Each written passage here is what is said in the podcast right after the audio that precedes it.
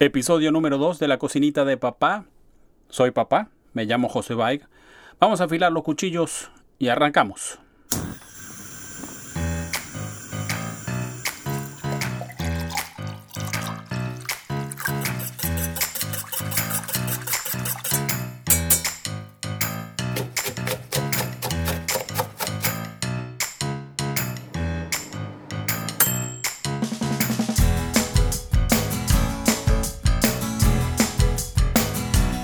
En Barranquilla, Colombia, visitamos un lugar donde no solamente está permitido, sino que además es obligatorio jugar con la comida. Llegan y no prueban ni una verdura ni una fruta y llega un momento, cuando llevan, llevan 3, 4 meses con nosotros, ya empiezan a probar verduras y frutas y, y es súper chévere porque les encanta. En Gente que Cocina en Familia hablamos con una madre y una hija que participaron en, el taller de la cocinita de. ¿Papá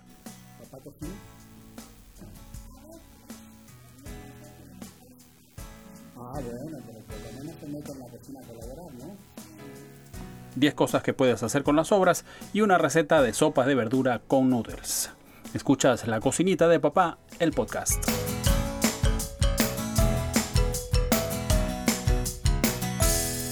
Hola, me da muchísimo gusto saludarlos. Me encanta que estén ahí por segunda ocasión o por primera si no han escuchado el episodio 1. Lo bueno es que ya lo pueden escuchar.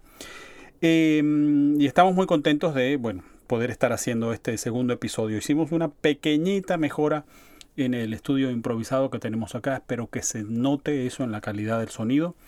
Para los que saben de eso, como prometí en el episodio anterior, en el primero, vamos a ir mejorando poco a poco. Eh, hablando de las redes sociales, recuerden que estamos en facebook.com barra diagonal la cocinita de papá. Estamos en Twitter arroba cocinita de papá sin el artículo y estamos en Instagram arroba la cocinita de papá. Como siempre, o como ya hicimos en el primer episodio más bien y como siempre queremos seguir haciendo, todo lo que les contemos en este podcast en cuanto a entrevistados, datos de interés, eh, estudios, noticias, etcétera, todo lo vamos a tener en los comentarios del podcast y también en el blog los enlaces para que puedan seguir a la gente con lo que estamos conversando, puedan eh, investigar más si, es lo que, si eso es lo que quieren o puedan leer con más detenimiento um, los detalles de las noticias. También vamos a tener, por supuesto, la receta que les vamos a dar más adelante, descrita con las cantidades, los tiempos, el paso a paso y todo. Así que, bueno, esos fueron los avisos parroquiales de este episodio número 2. Vamos a arrancar.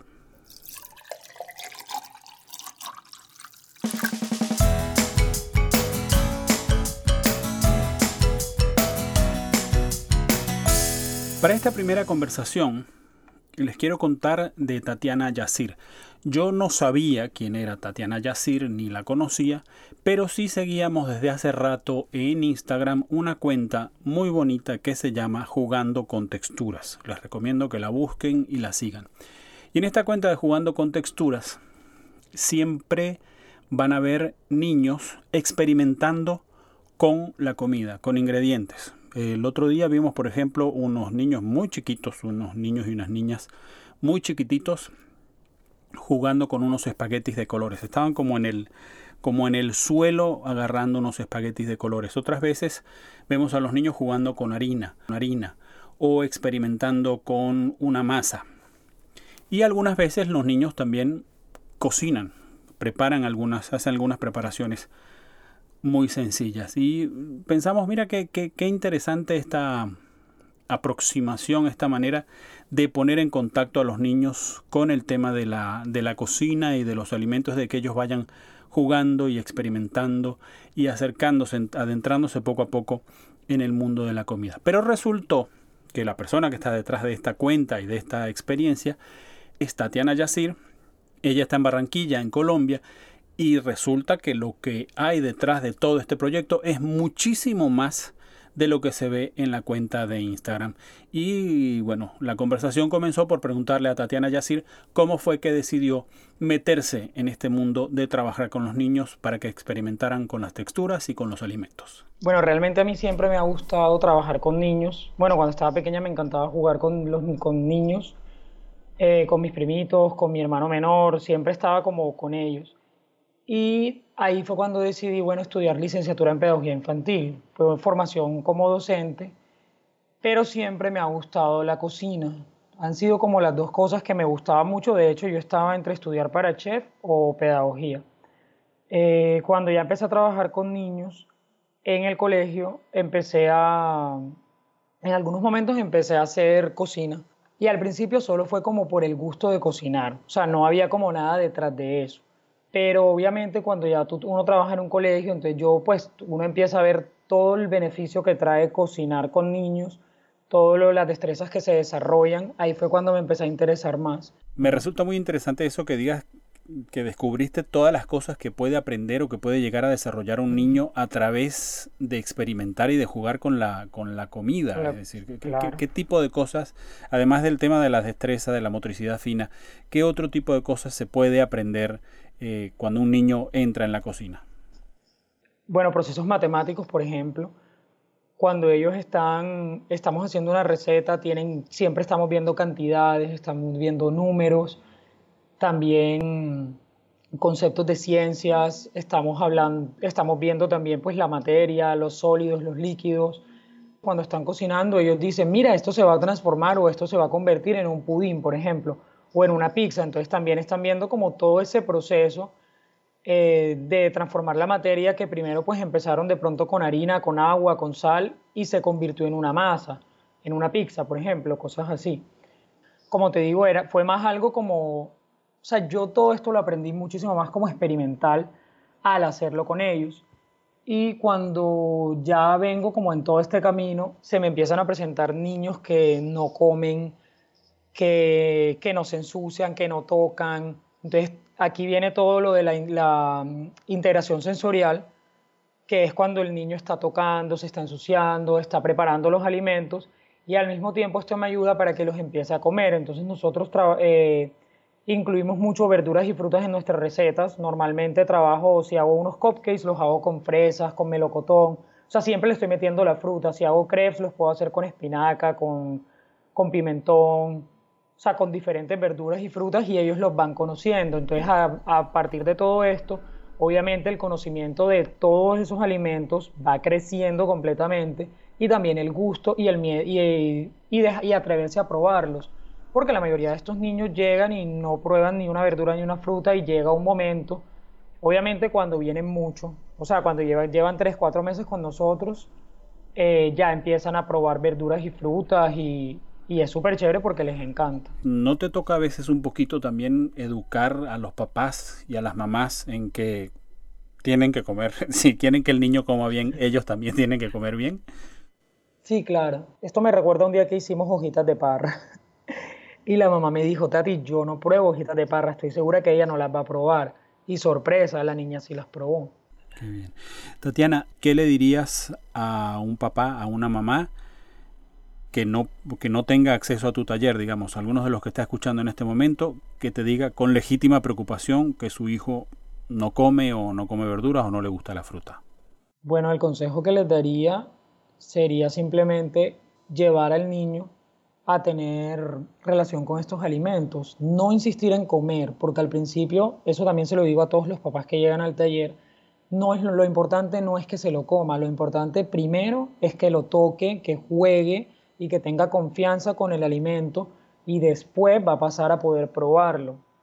Pueden hacerlo los mismos papás en la casa, no es solamente que vengan a donde nosotros, simplemente coger recetas sencillas como unas arepitas de queso y que el niño juegue con la harina, juegue con el queso y más adelante empezar a, a enseñar, darle el alimento para que se lo coma. Muy bien, y bueno, hablaste de arepita, hablaste de pan de bono y a mí ya me dio hambre, así que te voy a pedir también que me regales una, alguna receta rica que podamos compartir acá en el podcast de la cocinita de papá. Bueno, hay una receta que me gusta muchísimo hacerla con, en la casa y pues hacerla con los niños también, que son los crepes con, de espinaca, o sea, la tortilla de espinaca. Eh, la hacemos con, bueno, con harina, huevos, leche y espinaca y la licuamos. Y eso lo podemos hacer con cualquier verdura, con la que queramos y nos va a quedar del color de la verdura. Y luego lo rellenamos con pollito picadito, con apio y no sé, tomates. Sí, lo que quieras. La verdad que la, la, crepe es una preparación que da, que da muchísima flexibilidad eh, para, para jugar con texturas, precisamente. Exactamente. No, y esta, por ejemplo, es una receta que a ellos les encanta. Y se las hacemos así verde con espinaca y niños que de pronto no la comen, les encanta y la terminan comiendo. Qué bueno. Bueno, Tatiana, te quiero agradecer muchísimo tu tiempo y todas las, recomendaciones y las experiencias hermosas que compartiste con nosotros. Y mm, bueno, nada, muchísimas gracias y ya sabes que este podcast que apenas está comenzando es tu, es tu humilde casa cuando quieras. Bueno, José, muchísimas gracias por interesarte en nosotros. Gracias de nuevo, Tatiana. Era Tatiana Yacir de Jugando con Texturas en Barranquilla, Colombia. El enlace a su cuenta de Instagram lo van a encontrar en los comentarios del podcast, en las redes sociales y también en el blog.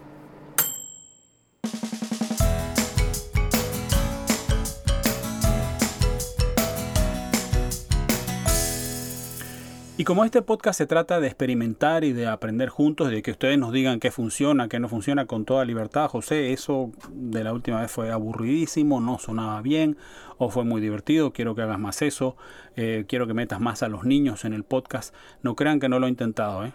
Yo he intentado muchísimo, pero bueno, de a poquito se van a ir eh, involucrando.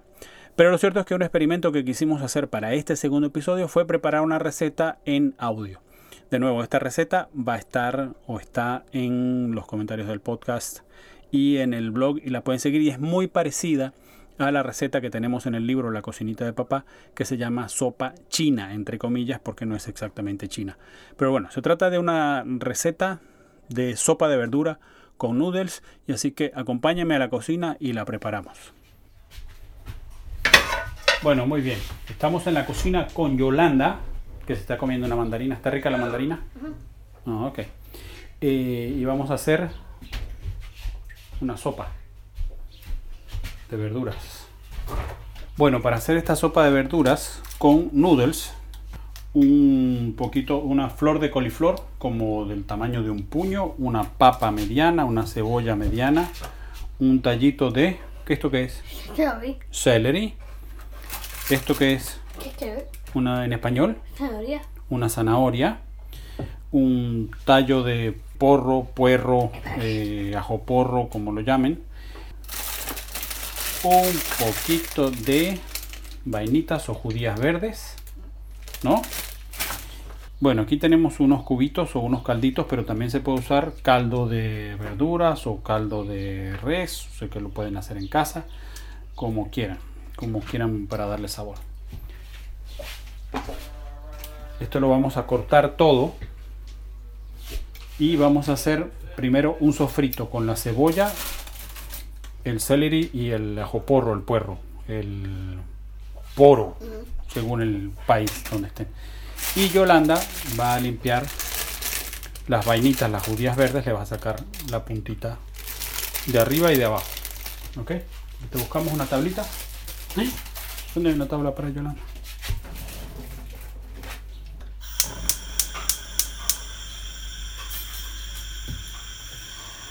Para hacer el sofrito siempre el fuego medio, medio bajo.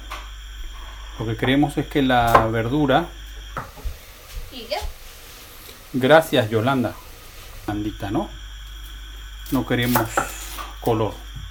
Por lo menos no para esta sopa.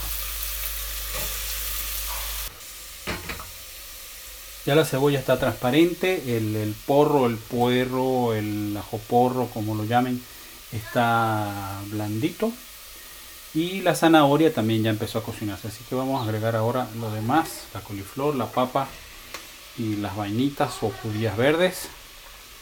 Insisto los ingredientes que quieran no importante y lo sabroso es hacer el sofrito primero. Y ahora vamos a agregar el agua o el caldo. Y dejamos cocinar cuando rompa el primer hervor fuerte, bajamos a fuego medio y lo dejamos unos 10 minutos aproximadamente. Bueno, ya para terminar la sopa, vamos a agregarle. Yolanda, ven un momento. ¿Quieres ponerle los noodles a la sopa? Ah, yes. ¿Cómo se hace? ¿Con mucho? Cuidado. Muy bien. Adelante. Uno. Dos. Apagamos. Aquí. Tapamos. Y esperamos. Too big. Esto es una tapa muy grande, no importa, tiene que estar tapado. Lo tapamos y esperamos 10 minutos, 15 hasta que esté bien blandita la pasta. Y después Sí. a comer. A comer. Mm.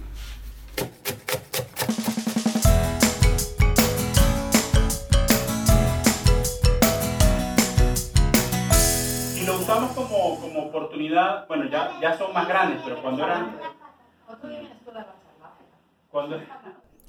Eso que escuchan de fondo ocurrió en la librería Tres Paraguas, que está en Gabá. Gabá es una población en las afueras de Barcelona, en España, y es una librería, eh, las librerías como las cocinas son lugares llenos de, de magia, de ilusión, de historias, de cosas maravillosas que pasan allá adentro. Pero Tres Paraguas en particular es un lugar muy bonito ahí en Gabá, está en el centro de Gabá. Es una librería que tienen dos ahora amigas, que son Linsabel y Rosana. Y bueno, tienen un espacio precioso y ellas nos invitaron a presentar el libro y ahí hicimos un taller de cocina con niños, con las mamás. eh, y la verdad es que fue una tarde muy bonita y la pasamos muy bien. Y ahí conversé al final del taller con Yolanda y con su hija África. Y esto fue lo que me contaron de sus experiencias en la cocina y sobre cocinar en familia. Hola. Hola. Muy bien. Estas voces que acaban de escuchar son de África y Yolanda. África y Yolanda son hija y madre. Y acaban de participar en el taller que hicimos en la librería Tres Paraguas en Gabá, cerca de Barcelona. Y bueno, lo primero que quiero que me cuenten es qué les pareció el taller, África. Me ha gustado mucho ¿Cuál fue la parte que más te gustó? la del postre. En el postre hicimos una receta que está en el libro La cocinita de papá, que nosotros llamamos trifle requete fácil. ¿Cuántos trifles requete fáciles preparaste al final, África? ¿Cuántos postres hiciste? Ah, em, tres. No, cuatro. Muy bien. ¿Y puedes explicar rápidamente cómo se hace ese postre? Em, le pones una cuchara de yogur, luego em, manzana y mm, plátano, un poco de arándano, frutos secos sin sal, más yogur, trocitos de mm, galleta, arándanos, Y un toquecito de miel, ¿no? sí, y fresas. Ah, y las fresas, el toque importante de la fresa. Yolanda, cuéntame, ¿desde cuándo se interesó África en la cocina y qué tuviste que ver tú, qué, tu- qué tuvieron que ver ustedes como familia para que África eh, tuviera ese interés en la cocina? Bueno, África desde muy pequeña le ha gustado siempre cocinar con nosotros. Siempre intentamos que participe para que también le sea atractivo comer. Y pues no recuerdo, pero desde bastante pequeña le enseñamos a utilizar el pelador y, y a participar. Lo de fregar los platos no, eso no va mucho con ella, pero preparar y cuando vamos al supermercado y muchas veces le digo, oye, dame la idea, ¿qué podemos hacer de comer o de cenar? Pues la verdad que colabora mucho. ¿Cuál es tu receta favorita, África? De las que prepara tu mami o las que preparan en casa. Eh, tengo tres favoritas. A ver.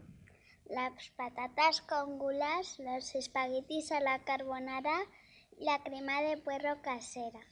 Esas recetas nos las tienen que mandar las tres para publicarlas en el blog y después en el podcast.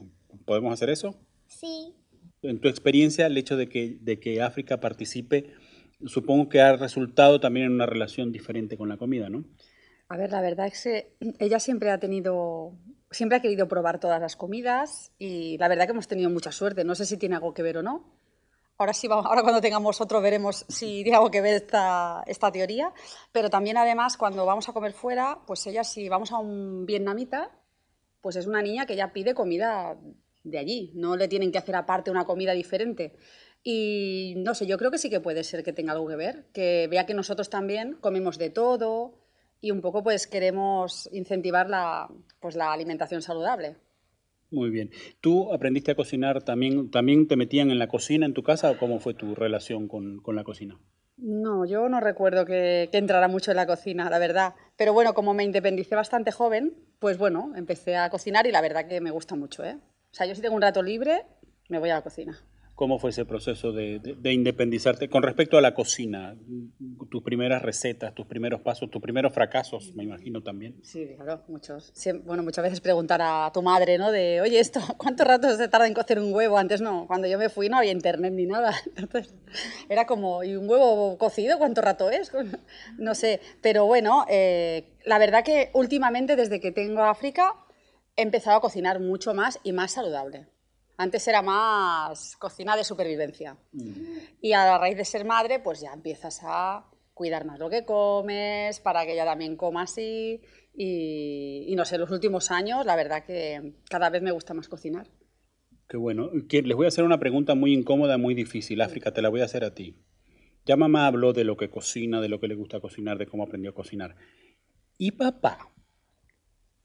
¿Papá cocina? A veces, él es más de fregar los platos. Ah, bueno, pero por lo menos se mete en la cocina a colaborar, ¿no? Sí, Y por eso tú no friegas los platos y ya papá lo hace. claro. Bueno, y Yolanda y África además acaban de comprar el libro de, de la cocinita de papá, se lo van a llevar a su casa y hay muchísimas recetas, muchas cosas que espero que les sean útiles, que les diviertan, que les entretengan y que lo aprovechen para pasar momentos muy bonitos en familia. Nosotros decimos que lo, lo más bonito o lo mejor de la cocina no es tanto como te queda la receta, cómo te queda la receta, sino el buen rato que pasas con tu papá y tu mamá y tu familia en casa. ¿Vas a hacer eso, África? Sí, Qué bueno. Bueno, muchísimas gracias a las dos por Pues haber venido hoy al taller, aquí en la librería Tres Paraguas, en Gabá, y también por haber comprado el libro y esperamos que lo disfruten muchísimo. Muchas gracias. Muchísimas gracias África y Yolanda, su mamá Yolanda, desde la librería Tres Paraguas en Gabá, cerca de Barcelona, en España.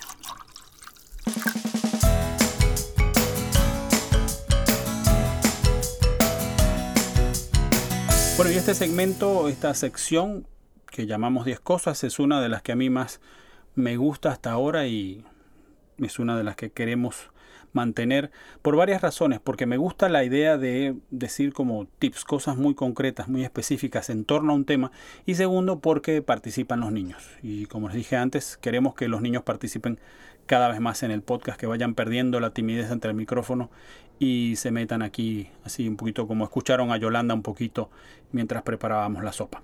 Bueno, entonces aquí va la lista de 10 cosas que se pueden hacer con las sobras. Cosa número 10. Cosa número 10 que puedes hacer con las sobras es usar el congelador.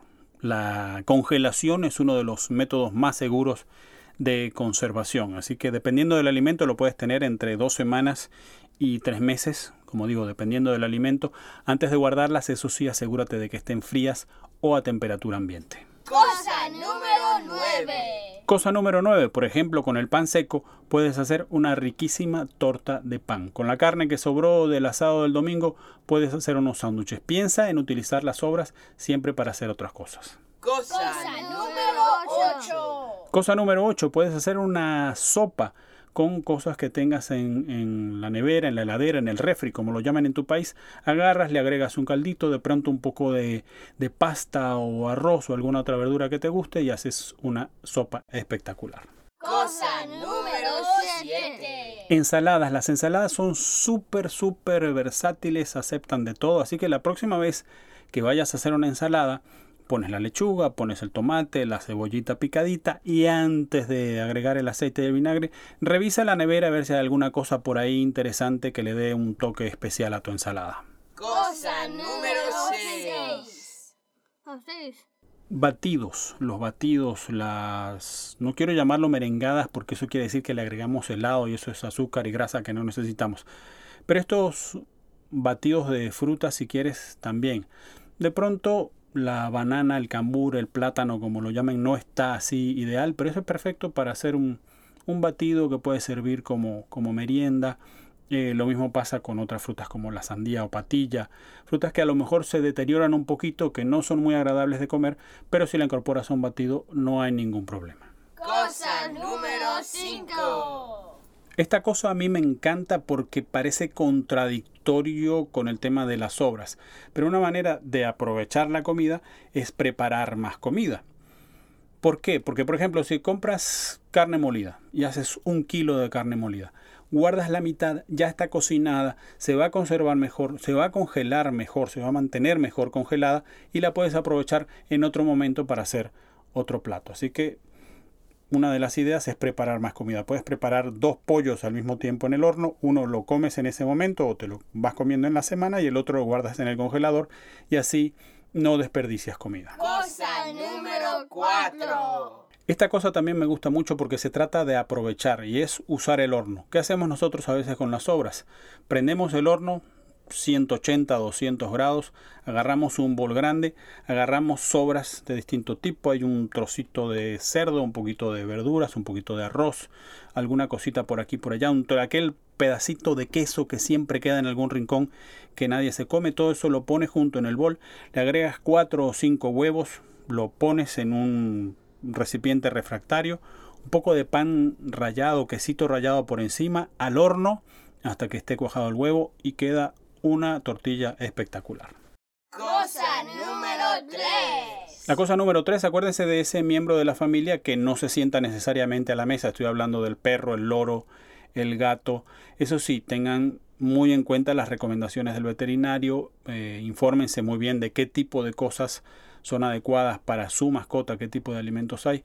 Pero también nosotros cuando preparamos lo que llamamos el, el caldo del perro, agarramos algunos huesos, algunos trocitos de corazón o algún tipo de corte así barato y revisamos en el refrigerador, en la ladera, en la nevera, a ver qué otra cosita hay que se pueda incorporar a eso, que pueda comer y que podamos aprovechar. Cosa número 2. La cosa número 2, reciclar. Todo lo que desperdicias en la cocina se puede reciclar.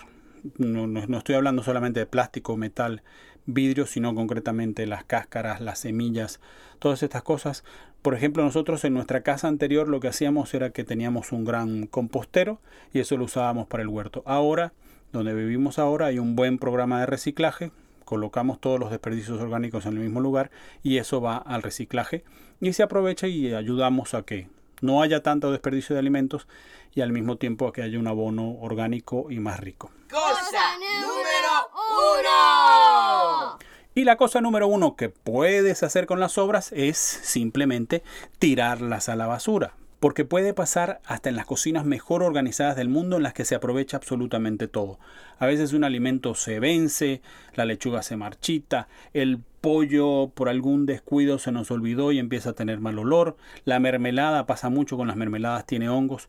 Cuando eso pase, tira el alimento en mal estado, recicla lo que se pueda reciclar, lo que no se puede reciclar, tienes que deshacerte de eso, entre otras cosas porque si lo dejas viviendo en la heladera, en el refrigerador para siempre, aunque la atmósfera sea fría o, refrigerada o, congelada si está en el congelador, siempre hay peligro de que contaminen otra comida en mal estado. Así que cosa número uno, cuando no hay otro remedio, tira las sobras a la basura.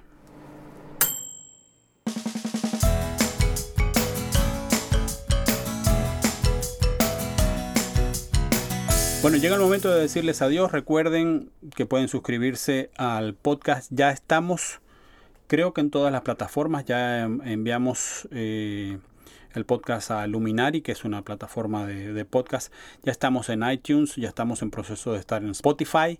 Estamos en SoundCloud, estamos en iVoox. Así que en cualquiera de esas plataformas pueden suscribirse para que el capítulo nuevo les aparezca inmediatamente. También acuérdense de seguirnos en nuestras redes, facebook.com, diagonal la cocinita de papá, Twitter, arroba cocinita de papá, sin el artículo, e Instagram, arroba la cocinita de papá.